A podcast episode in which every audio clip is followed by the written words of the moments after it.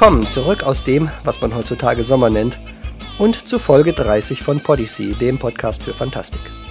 Mein Name ist Jens Hartmann. Unsere heutige Geschichte stammt von Stefan Ries. Er ist 34 Jahre alt und arbeitet als Softwareentwickler für ein Versicherungsunternehmen. Veröffentlicht hat er bisher bei der Story Olympiade und im Golem Magazin. Über unsere Geschichte bin ich bei kurzgeschichten.de gestolpert, wo er unter dem Nick Mothman schreibt. Die Story heißt Guai Wudash und ich entschuldige mich bereits an dieser Stelle bei meinen noch nicht vorhandenen Enkeln für mein schlechtes Chinglish. Meine einzige Berührung zu Mandarin sind 14 Folgen Firefly.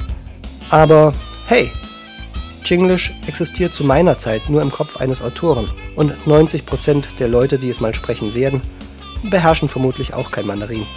Also vielleicht spreche ich es sogar richtig. Aber hier ist sie nun, unsere Geschichte.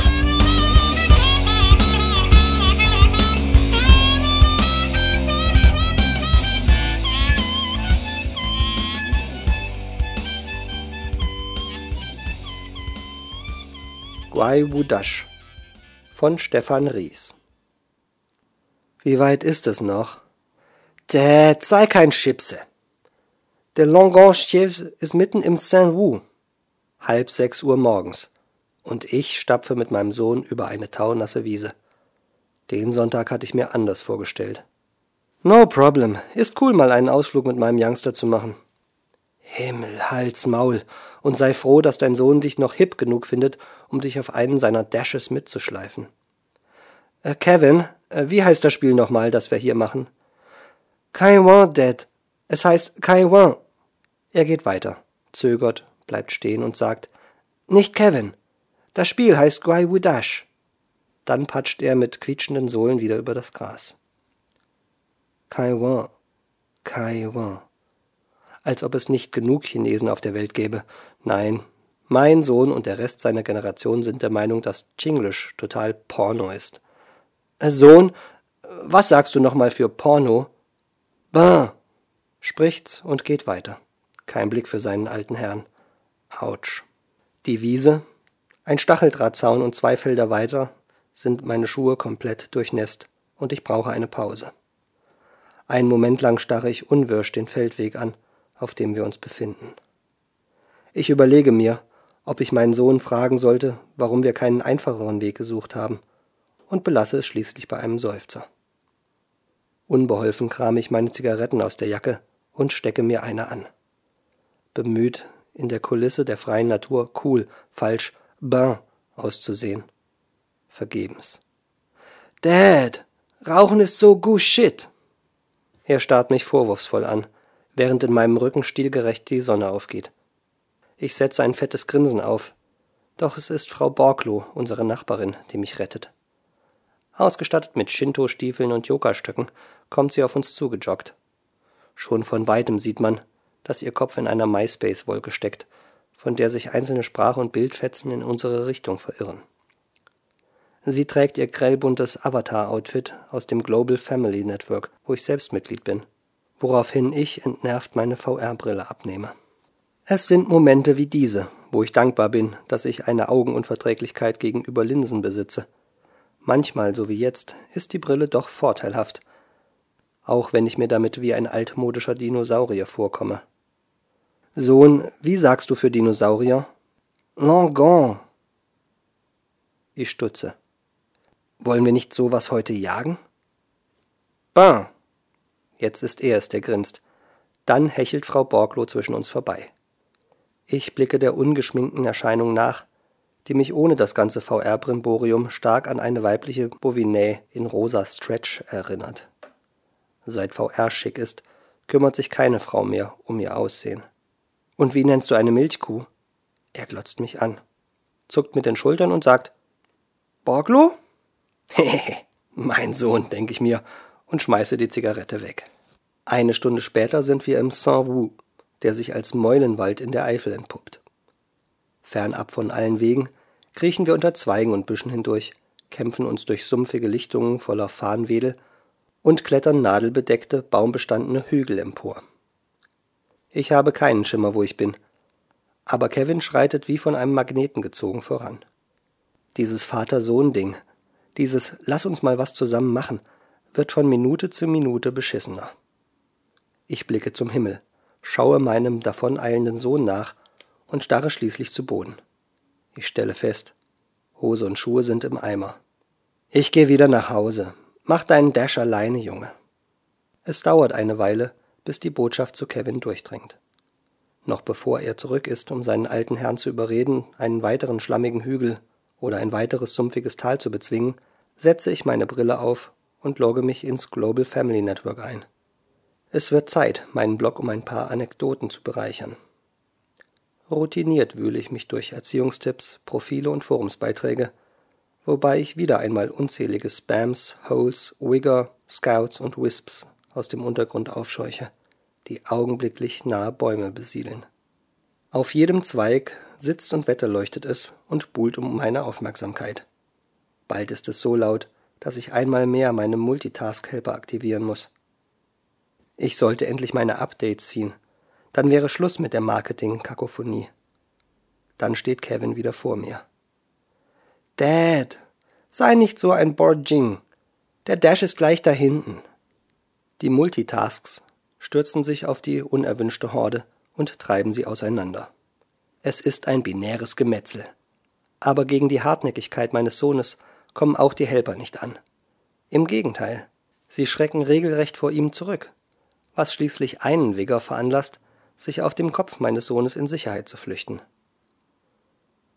Sohn, hast du dir mal meine Schuhe angesehen? Maklo, Jojo, Shisapanagama. Dad, deine Schuhe sind doch eh schon hin. Was macht es da aus, wenn wir noch eine halbe Stunde länger hier rumhängen? Lutze, Kasherbrum 2, Manaslu. Gott. Zu meinen Zeiten haben Computerspiele noch am Computer und nicht in der freier Natur stattgefunden.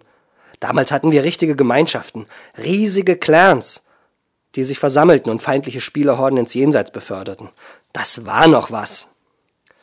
Dad, Massive Multiplayer ist sowas von totaler Goose Shit. Scheiße. Da spielt doch seit Jahren keiner mehr. Es ist doch Mont d'Urbain. Rufo Ariem Mogwesh Station. Annapurna, non parbat. Viel geiler, wenn wir in echt Monster jagen. Holen Sie sich die unberührten Acktausender nach Hause. Erleben Sie die schönsten. Halt mal. Kannst du den letzten Teil wiederholen? Mein Sohn sieht mich schief an, während ich fasziniert den Wigger anstarre. Mon Grace Dashen. Dad, ist alles in Ordnung? Monsterjagen, übersetzt der Wigger. Gleich darauf beginnt er die visuellen Vorzüge von glazialen Gletscherzungen im heimischen Wohnzimmer anzupreisen. Wow. Ehe mein Sohn auf die Idee kommt, den Wigger mit einem eigenen Helper zu killen, signalisiere ich mein Kaufinteresse woraufhin sich der Kommerzquälgeist flötend auf meiner Schulter niederlässt. Triumphierend grinse ich meinen Sohn an. Du bist so uncool, Dad, ist sein ganzer Kommentar. Dann trottet er davon. Eins zu null für mich, denke ich mir, und laufe hinterher. Einige Zeit später stehen wir zu dritt, mein Sohn der Wigger und ich, auf einem lichten Hügel und spähen in eine schmale Schlucht.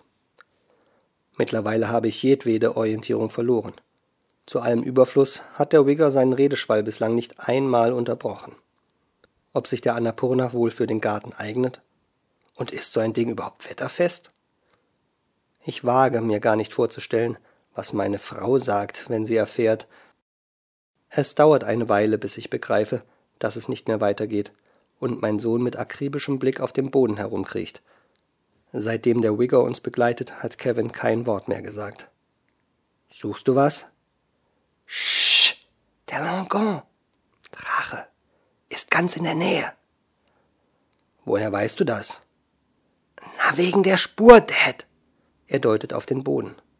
Aber abgesehen von Nadeln und abgestorbenen Ästen vermag ich nichts zu erkennen. Ich gehe in die Knie, lasse prüfend ein paar Nadeln durch die Hand rieseln und hoffe auf eine Eingebung. Vergebens. Außer krümeligem Waldboden kann ich nichts erkennen. Du bist nicht eingeloggt, habe ich recht? Ich schweige. Jedoch scheint der Wigger meine Not zu erahnen. Eingekeilt zwischen Angaben zu Garantiezeit und Pflegehinweisen zu nepalesischen Achttausendern steckt die Botschaft Spur führt Richtung Norden. Wie ich diesen kapitalistischen kleinen Teufel doch inzwischen liebe. Einen Moment lang überlege ich, wo Norden sein könnte. Dann deute ich vage in eine Richtung. Da müssen wir lang. Diesmal habe ich Glück.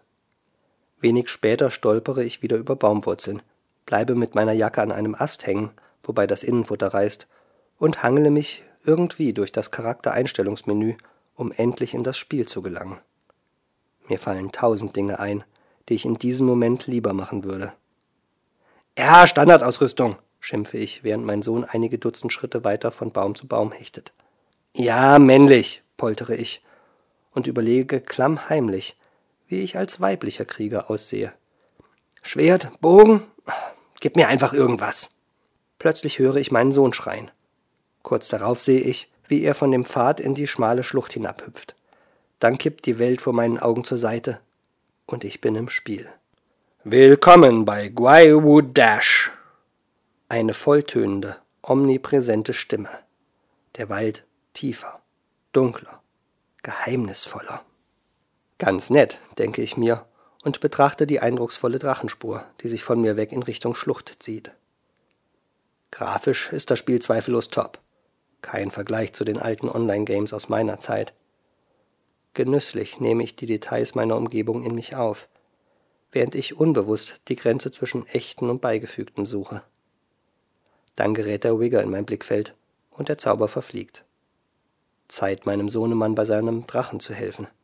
Ein entschlossener Sprung, und in einer Lawine aus Nadeln und Blättern rausche ich den Hang hinab, mitten hinein ins Kampfgeschehen.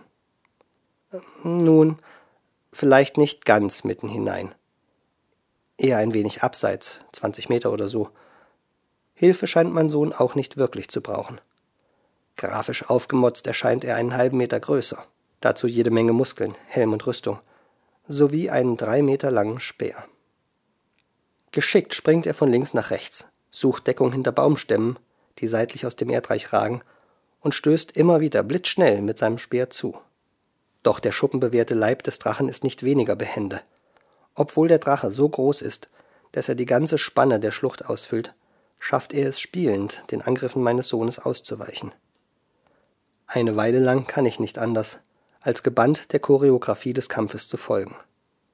Doch schließlich werden die Bewegungen meines Sohnes langsamer, und er ruft mich um Hilfe. Der Augenblick, auf dem jeder Vater sein ganzes Leben lang wartet. Ich brauche ein paar Sekunden, um herauszufinden, dass die Standardausrüstung weder Schwert noch Rüstung beinhaltet. Stattdessen trage ich ein grünliches Gewand, einen Köcher mit Pfeilen und einen Bogen. Mit dem ersten Schuss treffe ich den Wigger, der farbenfroh zerplatzt. Der zweite Schuss erwischt meinen Sohn. Seine kriegerische Gestalt sinkt röchelnd zu Boden, während sein echtes Ich in geisterhafter Textur wutschnaubend auf mich zukommt. Dann steht der Drache vor mir. Einen dritten Schuss habe ich nicht. Hilflos starre ich in einen monströsen Rachen, jeder Zahn so lang wie mein Bein. Schon erkenne ich die lohfarbene Glut am Ende des Mauls, als das Spiel plötzlich unterbricht. Mein Sohn hat auf Pause geschaltet. Danke.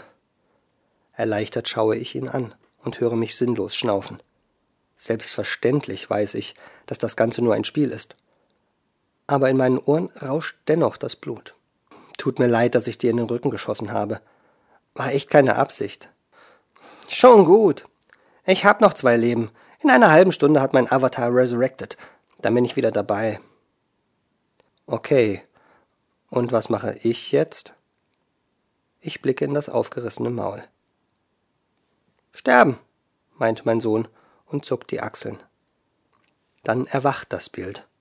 Und noch ehe ich weiß, was geschieht, schließt sich knirschend das Maul um meinen Leib. Zehn Minuten später sitzen wir, umgeben von Farnwedeln, auf einem Moospolster und verdrücken Sandwiches aus meinem Rucksack. Es ist ein stilles Essen. Meine Zähne durchdringen die körnige Präsenz der Brotschicht, gleiten durch die cremige Butter und finden schließlich Halt im Schinken. Bei jedem Bissen starre ich auf die Überreste meines zweigeteilten Helden. Ob mein Sohn noch sauer ist? Ich stupfe ihn an und deute mit vollem Mund in Richtung Massaker. Er schaut schweigt und beißt in sein Brötchen. Keine Reaktion. Nach einer weiteren Minute wortlosen Kauens fange ich an zu schnaufen und zu zischen. Ich brülle, fauche, nehme mein Sandwich quer und beiße es mitten durch. Schweigen. Ein langer Blick zwischen meinem Sohn und mir. Dann, einen Augenblick später, fliegen uns Brotkrümel und Schinkenstücke aus dem Mund, dicht gefolgt von lautem Lachen. Immer wieder gibt mein Sohn meine Sterbeszene zum Besten, wobei er seine Backen aufbläst und mit den Augen rollt. Wir lachen, knuffen uns und bekommen gar nicht mit, dass unsere Avatare mittlerweile wieder auferstanden sind. Erst als Kevins Krieger einen gellenden Pfiff ausstößt, blicken wir auf. Ungeduldig tappt der Speerkämpfer mit seinem Fuß, wohingegen mein Bogenschütze hektisch seinen Körper nach Zahnabdrücken absucht. Schließlich, als er keine findet, schnauft er erleichtert durch und klopft sich imaginären Staub von der Kleidung. Ein letztes Zupfen hier, ein letztes Pusten dort, gefolgt von einem kurzen Wink in meine Richtung. Dann fallen beide Figuren in ihre Ausgangsstellung zurück. Ich wusste gar nicht, dass Spielfiguren mittlerweile so eitel geworden sind. Schließlich schaue ich meinen Sohn an. Ich kann hierbleiben und zuschauen, wenn du magst. Verlegen blickt Kevin zu seinem Krieger während in der Ferne das Gebrüll des Drachen ertönt. Dann gibt er sich einen Ruck. Komm, Dad. Wird Zeit, dass der Longon Pikai Gede.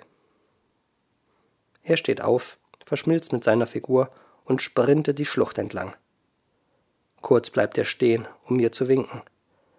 Dann verschwindet er hinter einer Biegung. Zufrieden und mit einem warmen, prickelnden Gefühl im Bauch mache ich mich auf, ihm zu folgen als ich plötzlich eine bekannte Stimme höre. Drache Saures kriegt. Ich drehe mich um und schüttle ungläubig den Kopf. Das gibt's nicht. Jetzt kann das Teil auch noch resurrecten. Global Family Network Green Dasher Blog Es ist jetzt fast eine Woche her, dass ich mit meinem Sohn dashen war, und ich trage immer noch mein grünes Gewand. Ich finde, es passt zu mir, auch wenn mein Sohn jedes Mal mit den Augen rollt, wenn er mich darin sieht. Zum Drachentöter habe ich es zwar nicht geschafft, aber das ist auch nicht der Grund für mein Outfit. Ich trage es, weil ich seit dem Dash wieder meinen Sohn verstehe. Und damit meine ich nicht sein Kauderwelsch. Nein, ich habe begriffen, wer mein Sohn ist. Das klingt jetzt alles furchtbar pathetisch, ich weiß. Trotzdem ist es genau das, was ich fühle. Zwar bin ich immer noch nicht Ben. Schlagen Sie das Wort nach, wenn Sie es nicht wissen. Aber scheinbar findet er mich doch ein wenig cool. Trotz des desaströsen Ausgangs unseres Dashes. Dank meines Geschicks habe ich es geschafft, dass mein Sohn und ich so oft gestorben sind, dass unsere Charaktere nicht mehr resurrecten konnten. Hat er mich ein paar Tage später gefragt, ob ich nicht Lust hätte, wieder mitzukommen. Es gäbe da ein neues Monster irgendwo an unserem Badesee. Und ich habe schließlich Nein gesagt. So lehrreich die Erfahrung auch war, ich habe Angst, dass eine Wiederholung alles verderben könnte. Im Moment genieße ich es einfach, dass mein Sohn wieder zu mir kommt und von seinen Abenteuern erzählt. Schweigend höre ich ihm dann zu und stelle mir vor, was für ein großartiger Mensch er einmal sein wird. MFG. Ah, eins noch. Der Annapurna macht sich prächtig. Er steht draußen neben dem Briefkasten und ist dank der Pflege meiner Frau seit letzter Woche um gut einen Zentimeter gewachsen.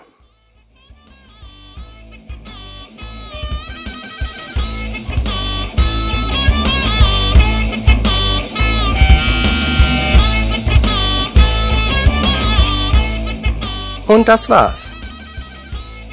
Angesichts des sich abzeichnenden Niedergangs der USA, ich habe kein Vertrauen in ein Land, in dem Leute, die den Klimawandel bestreiten und den Wirtschaftsaufschwung durch Gebete herbeiführen wollen, Chancen auf die Präsidentschaft haben. Scheint mir das Chinglish als realistische Perspektive. Und auch inhaltlich dürften die Geschehnisse der Geschichte dicht an dem sein, was mein Sohn und ich in 10 bis 12 Jahren so erleben. Ich hoffe zumindest, dass ich auch Verständnis und Interesse für seine Welten aufbringe und nicht die irritiert ignorierende Duldung, die meinen Hightech-Interessen entgegenschlug. Podyssey ist eine Produktion von Earth Rocks e.V. und Jens Hartmann. Wenn dir der Podcast gefällt, empfehle uns weiter und hinterlasse einen Kommentar bei iTunes, unserer Webseite oder der Facebook-Seite. Podyssey steht unter der Creative Commons Lizenz. Die Episoden dürfen unverändert und kostenfrei weitergegeben werden, wenn Podyssey und Earth Rocks als Quelle genannt werden. Eine Verwertung für kommerzielle Zwecke bedarf der Zustimmung. Die Rechte an der Geschichte liegen bei dem Autoren. Bis zum nächsten Mal.